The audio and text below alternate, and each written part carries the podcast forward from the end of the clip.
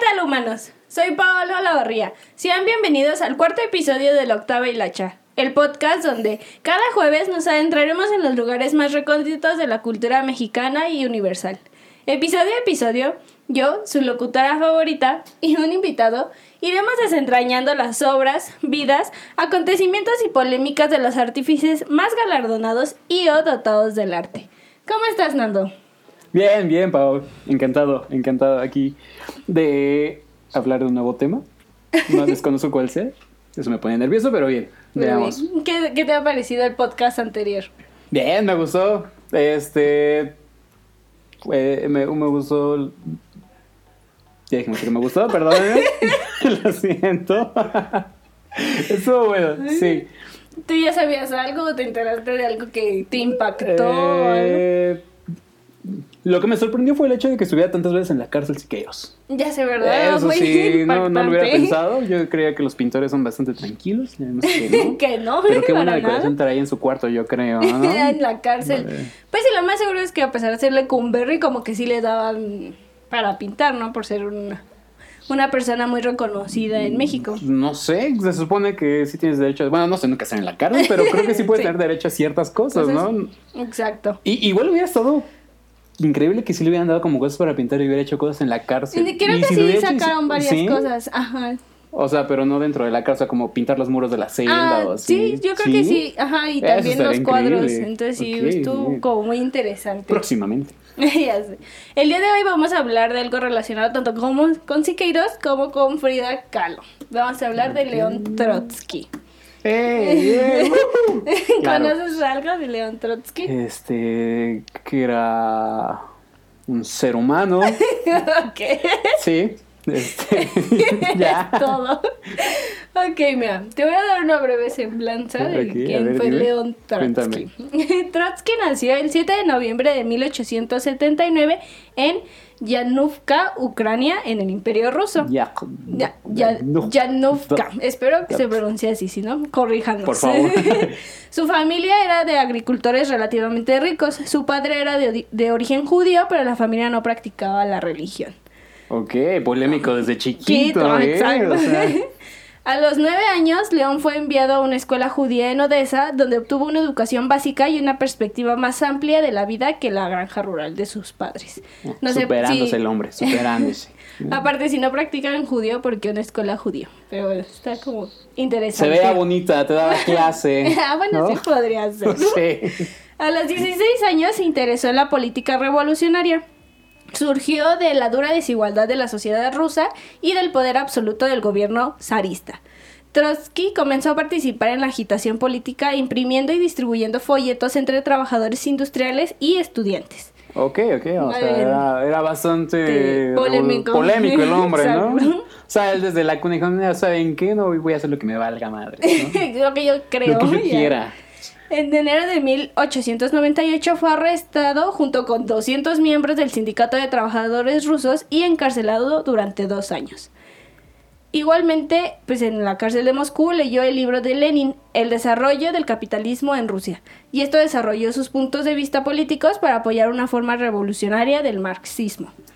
En 1900, Ay, ese Marx. Sí, Ah, asomándose hoy en día.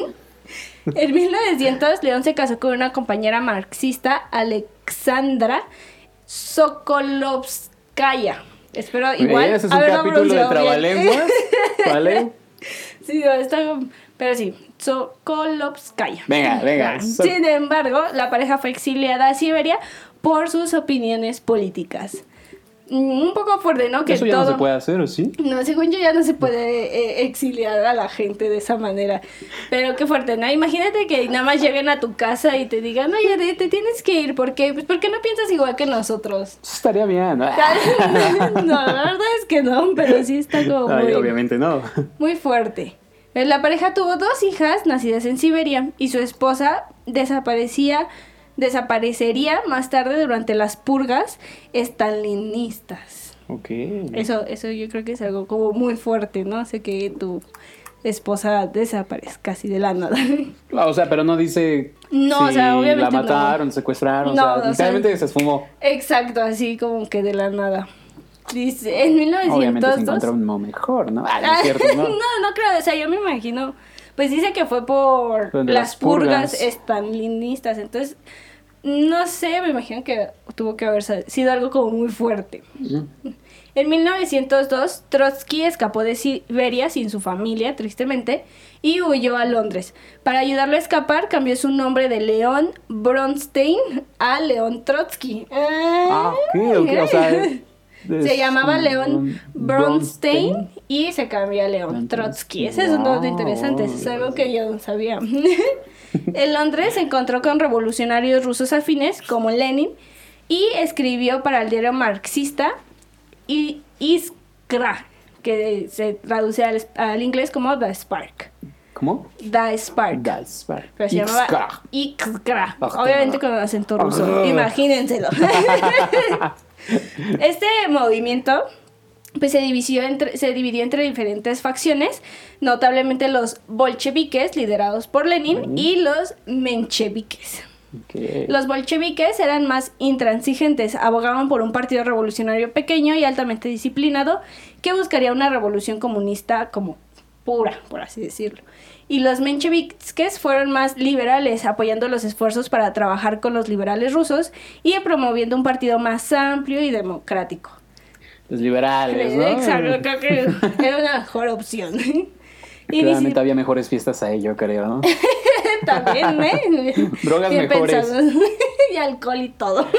Ojalá. Y hombres suelos sentados. No, espera, ¿qué? No. León inicialmente se puso del lado de los mencheviques, obviamente, pero Ah. para gran, dis- para gran disgusto de Lenin, pues lo empezó a llamar como Judas. O sea, como que lo tomó muy personal, ¿no? Sin embargo, pues Trotsky tenía algunas simpatías por los objetivos bolcheviques y pasó muchos de los años anteriores a la guerra tratando de encontrar un terreno común dentro de las dos facciones diferentes.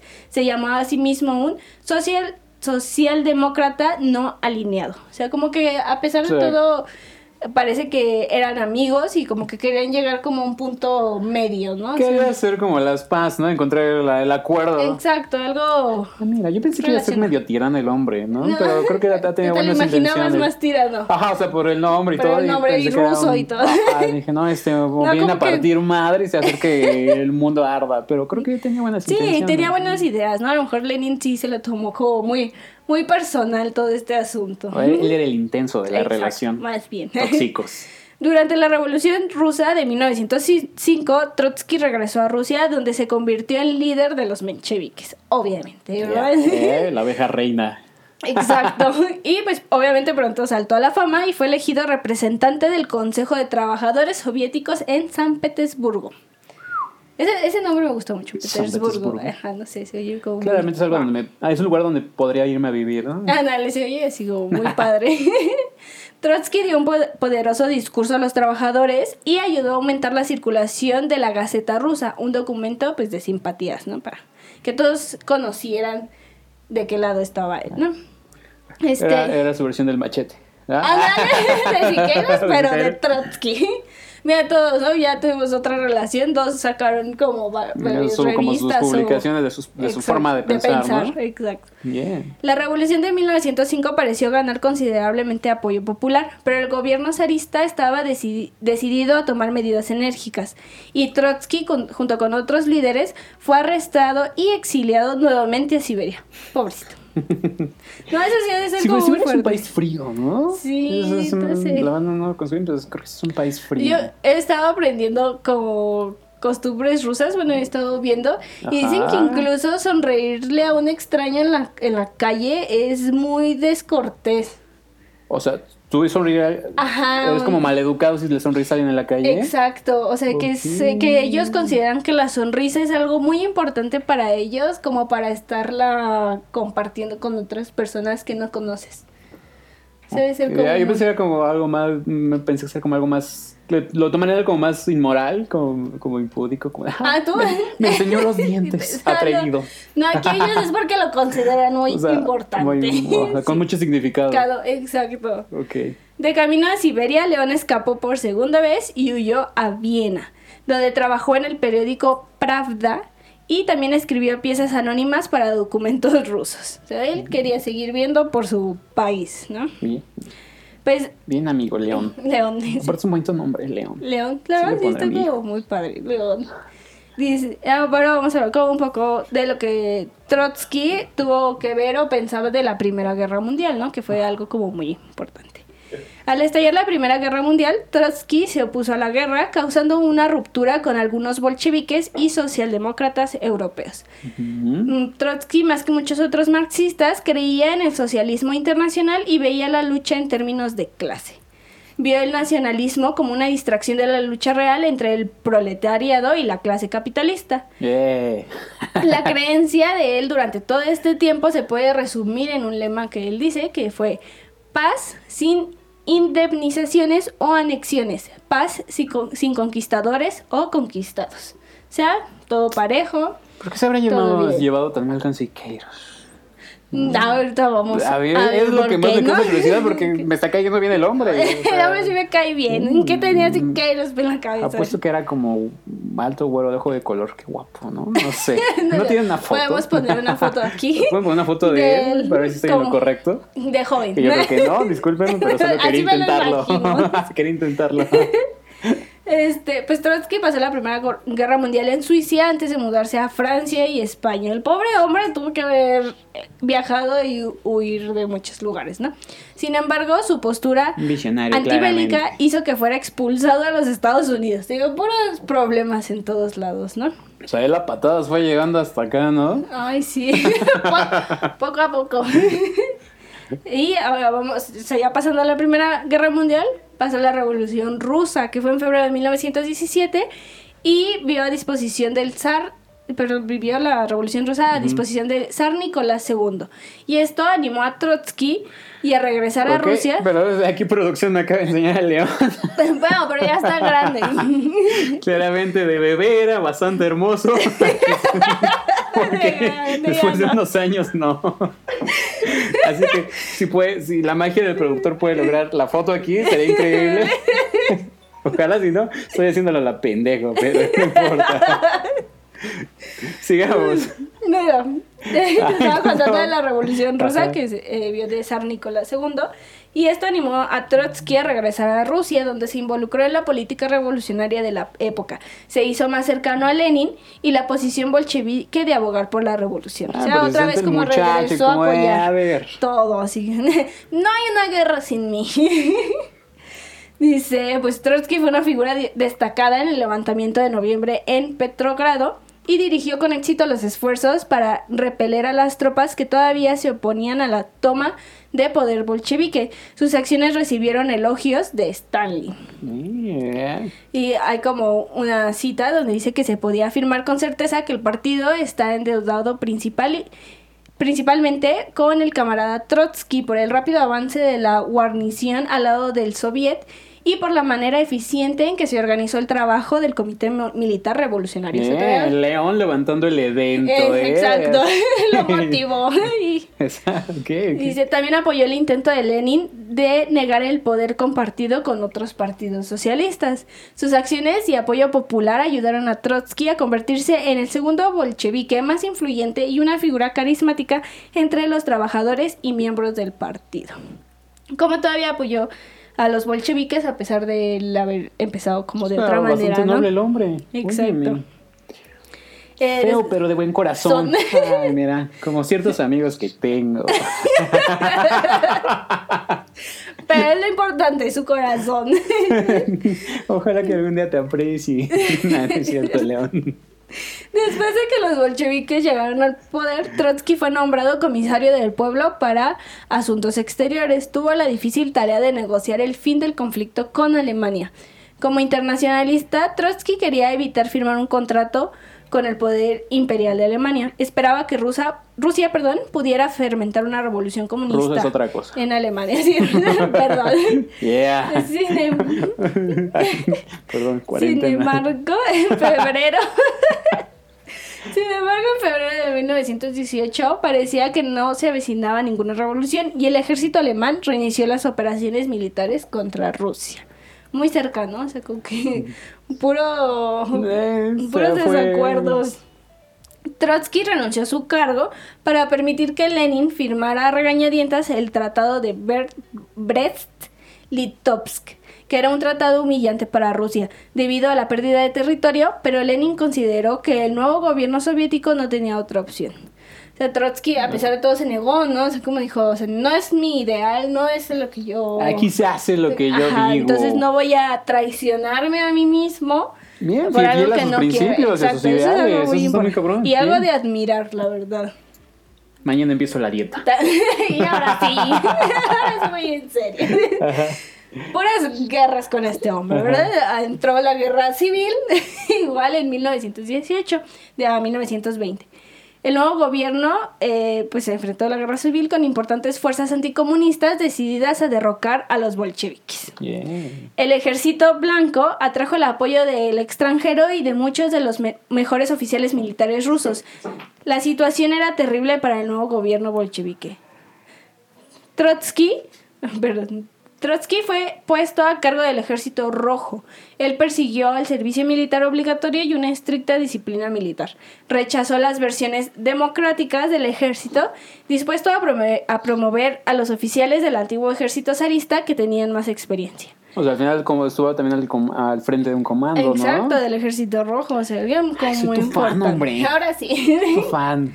Debido a esto, su enfoque militar fue criticado por traicionar las ideas socialistas. Trotsky también promovió un acercamiento cada vez más im- implacable a asuntos militares y civiles, lo que implicó reprimir la disidencia y abogar por una forma de territorio rojo para fortalecer la posición de los bolcheviques y socavar la oposición. Decía que la represión para el logro de fines económicos es un arma necesaria de la dictadura socialista. O sea, Mm. se le, ya dijo, mejor, mejor no, ¿no? Ya pensé como mejor mi... Mi postura. Ajá. Sin embargo, la organización estricta de Trotsky y el control centralizado fueron fundamentales para ayudar al ejército rojo a, a derrotar a las fuerzas contrarrevolucionarios. Después de la guerra civil, los bolcheviques se enfrentaron a una división entre las facciones de Lenin y de Trotsky, nuevamente. Sí, o sea, Como antes algo me dice que impactaba. vamos, vamos a llegar a un punto donde sí quiero ser el malo. No lo sé, a lo mejor, No, ¿eh? no sé. Sí, va, va pero- a colapsar la cultura mexicana. Exacto. No, aparte como antes era tan fácil nada más dividirte. O estás en un bando o estás en otro. o generas tu era- nuevo Era muy bando. polarizado todo. Sí, no sé cómo. Ay, no. muy- Y qué miedo, ¿no? Pobre hombre, lo corrieron de muchos lados. Trotsky quería que los sindicatos fueran controlados por el Estado en forma de disciplina casi militar. Pero Lenin se opuso a este facionalismo de- y Trotsky fue derrotado. Aunque Trotsky era una No, figura. Aunque Trotsky era una figura popular entre las bases, su enfoque independiente y espinoso cada vez más irritado con las principales fi- figuras de la gran fiesta, ¿no? En 1922 y 1923, Lenin tuvo tres golpes y su, sali- su salud se deterioró. O sea, golpes de qué de. Mm, como de salud. O sea, no, Ah, no que lo Ah, hayan yo pensé que golpeado. lo yo hice Sí, no, no, que lo hayan golpeado, sino que pues, ya empezaba a envejecer y Ajá, empezaba o sea, todo. recayó como tres veces con problemas de salud, ¿no? Exacto. Como número dos en el partido, Trotsky fue el claro candidato para sus- su- suceder a Lenin. Sin embargo, Stalin, Zinoviev y Lev Kamenev, espero haberlos Un pronunciado bien, aplauso, pues, esta- vas a tener un aplauso al final, Dale. por favor, por tu habilidad de, de de pronunciar tantas cosas. tan, tan difíciles. Formaron una troika para tratar de detener a Trotsky. Stalin, en particular, utilizó sus poderes de mecenazgo recién creados para designar partidarios de puesto clave y socavar a Trotsky. Lenin, a pesar de las diferencias anteriores con Tro- Trotsky, estaba preocupado por la división del partido y el ascenso de Stalin. Como O consecuencia, sea, se primero le dice, sí, soy tu Ajá, fan. no, otro no, das. luego sí soy tu amigo, Ay, luego no. Sí, como que sí hubo una pelea de, de Le dio envidia al final, o sea, que estaba brillando. que- este, pues, como estaba preocupado por la división del partido y, de las, y, su y el ascenso de Stalin. Como consecuencia, se ofreció a apoyar a Trotsky y evitar una división. O sea, ahora fue Lenin quien lo apoyó. Divide y vencerás. Sí, y fue porque Lenin se opuso particularmente al enfoque de Stalin de integrar por la fuerza repúblicas periféricas como Georgia a la nueva Unión Soviética. Ok, ok, a ver. El último testamento de Lenin ofrecía un apoyo explícito a Trotsky, pero la mala salud de Lenin si- significaba que incluso la figura fundadora de la Revolución Rusa estaba cada vez más marginada. O sea, como que sí Eh, le afectó. ok. Sí, no. ¿Ese será el fin de nuestro amigo No. León? ya sé, ¿verdad? Descúbralo en el próximo capítulo. Espera. Ay, producción. Ok. Y... Nos acaban de pasar un memo. Bueno, ya. Este, luego, mm, pues lamentablemente, en 1924 muere Lenin, que fue como el apoyo, y pues aumentaron la lucha del poder entre Trotsky y Stalin. O sea, tristemente, Lenin se le fue su amigo, su O sea, que apoyo. quedó solo. su- exacto, entonces ahora quedó solo contra Stalin.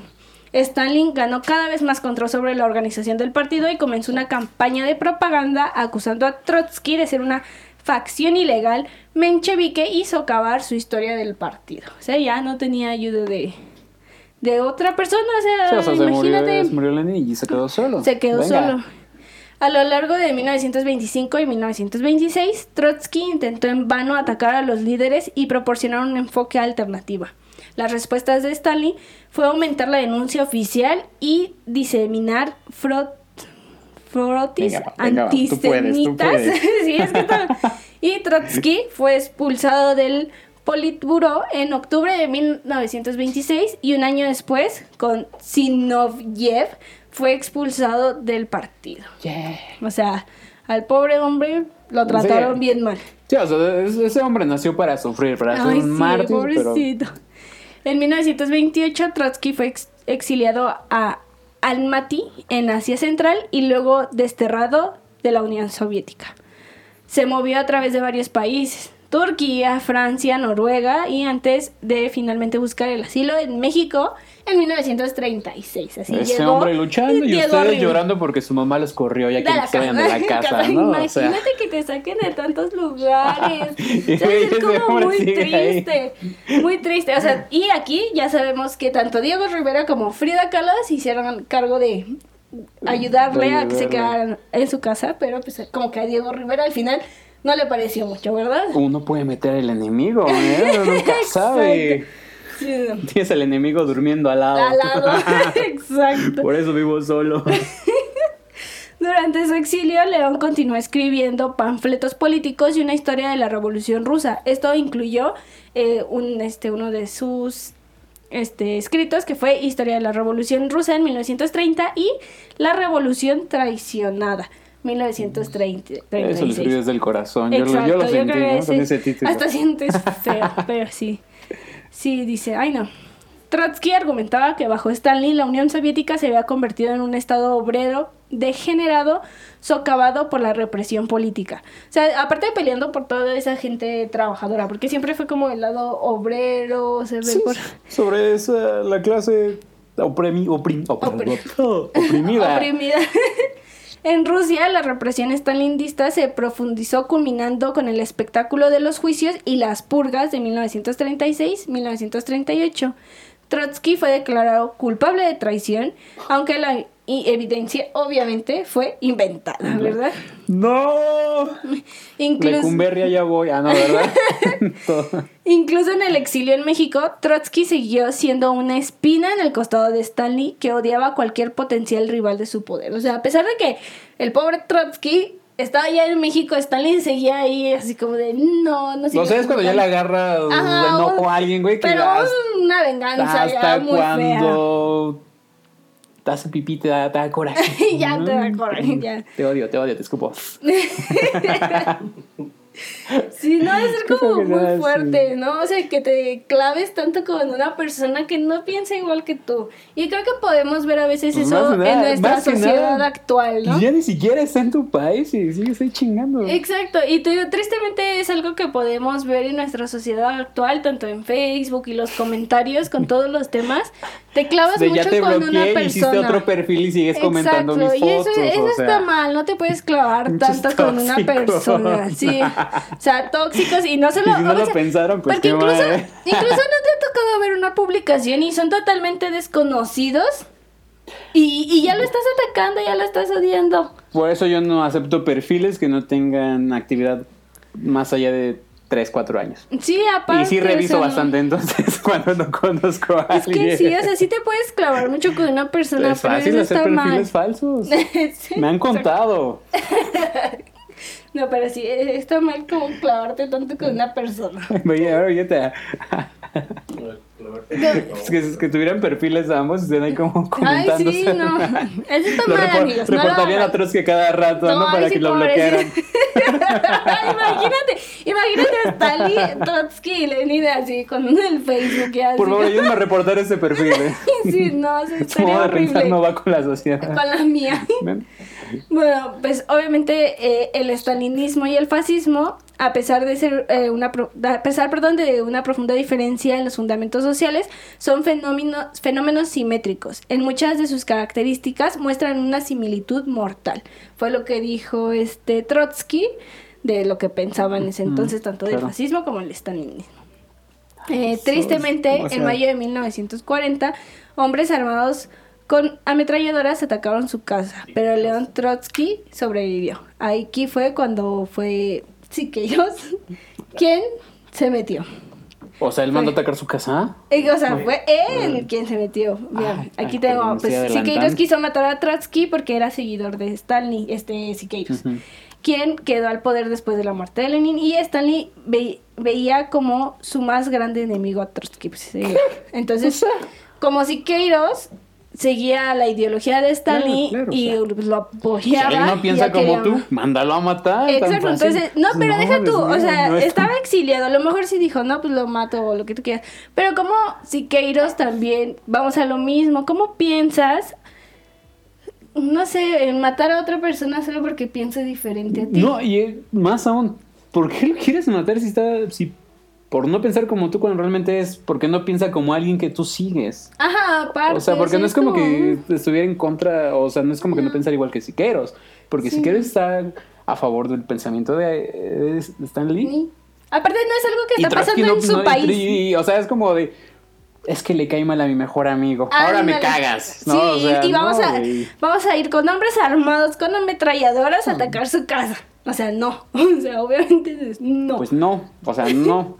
No es como que voy a atacar la casa Sí, del no. exnovio de mi mejor amiga, ¿verdad? No. Sin- León, bueno, después de tres meses, porque el León sobrevivió a este atentado, tres meses después un comunista español, Ramón Mercader, lo, go- lo golpeó fatalmente con un piolet. Él se hizo Violet. pasar como su jardinero. Entonces, el piolet es como... Ah, es esta- como, como- es como una varilla que, se- que sale como una cuchilla, ¿no? Ajá, exacto. Sí. Entonces eh, se hizo pasar como su jardinero y pues acabó asesinando. Claramente la pasó de contrabando, porque no creo que eso no, pues sirva era para. su jardinero, obviamente confiaba en él, por algo lo contrató. O sea, él pudo pasar sin Lo ningún problema. Está Nala con nosotros. Ella es Nala. Ya conocían a Yorno. No me gustan los gatos. Ella es Nala. Ella es Nala. ¿Eh? Pendejo.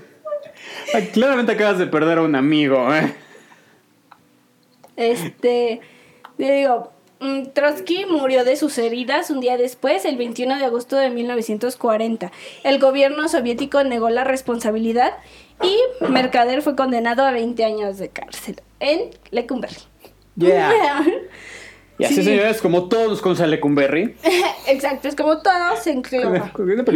Todos los caminos llevan a no sé dónde. Ajá, no, no me acuerdo cómo se ¿Cómo? llama, Pero pero sí, todos los caminos conducen a Lecumberri, ¿no? Sí, no, o sea, pero cuánto, no sé, es impactante cuánto odio llegó de Rusia hasta acá. ¿No? Es... Y más en esos años donde no era tan fácil y tan rápida la comunicación. Sí, sí, o sea, no era tan fácil, la- tan rápida la comunicación, pero yo creo que sí fácil, porque sí, sí, sí estamos, bueno, aquí en ese lado, que es todo ese lado de América, creo que sí es, siempre fue rápidamente o grandemente influida por todo eso. de Rusia a México. Aparte, ¿sabes qué? Algo que me acuerdo mucho del podcast pasado fue que Stanley le dio el premio de la paz a Siqueiros por intentarlo matar. Eran amigos, era, O era- sea, eso eran era- íntimos casi casi. Eso era impactante. Como sí, amigo, tenías razón, toma. Poco antes de su muerte, obviamente como que Trotsky ya sabía que iba a morir, escribió un testamento. Si después de tanto que le pasó no, no Sí, tenía no la, manches, la tuvo intuición de que algo, algo se le iba a... Más bien, creo que ya sabía que le iban a matar. Sí, o sea, ya. sabía que le iban a matar, que ese iba a ser su fin. fin. Digo, escribió como un testamento de sus creencias. Y para terminar, te lo voy a leer. Dice, durante 43 años de mi vida consciente, he seguido siendo un revolucionario. Para 42 de ellos he luchado bajo la bandera del marxismo. Si tuviera que empezar todo de nuevo, trataría de evitar este o aquel error, pero el curso principal de mi vida no se modificaría. Moriré como un revolucionario proletariado, como un marxista, como un materialista dialéctico y, por consiguiente, como un ateo irrecon- irreconciliable. Mi fe en, el futuro comunista de la humanidad no es menos ardiente. De hecho, es más firme hoy en día de lo que era en mis días de mi juventud. Natasha acaba de llegar a la ventana desde el patio y la abrió más para que el aire entre más libremente en mi habitación. Puedo ver la franja de hierba verde brillante debajo de la pared y el cielo azul claro sobre la pared y la luz del sol en todas partes. La vida es bella. Dejen que las generaciones futuras lo limpien de todo mal, opresión y violencia. Disfruten al máximo. Eso fue lo último que escribió. Wow, no, y es que está, está muy cabrón. O sea, literalmente él, pues, está muy cabrón. Date cuenta que era una persona que sabía, sabía lo que, o prácticamente puede decir, yo sé a lo que vine. Yo vine a eso, yo vine a, a luchar. Así nací O sea, porque y- fácilmente puedes decir, liberarte y cambiar de vida y hacer cualquier otra cosa, no sé.